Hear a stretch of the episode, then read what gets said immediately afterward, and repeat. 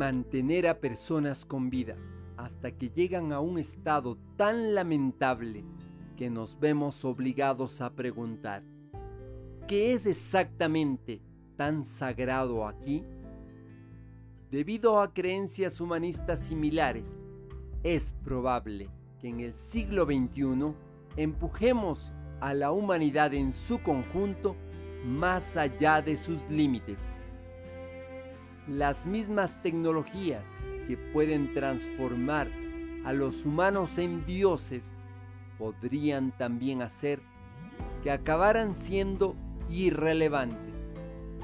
Por ejemplo, es probable que ordenadores lo bastante potentes para entender y superar los mecanismos de la vejez y la muerte, lo sean también para reemplazar a los humanos en cualquier tarea.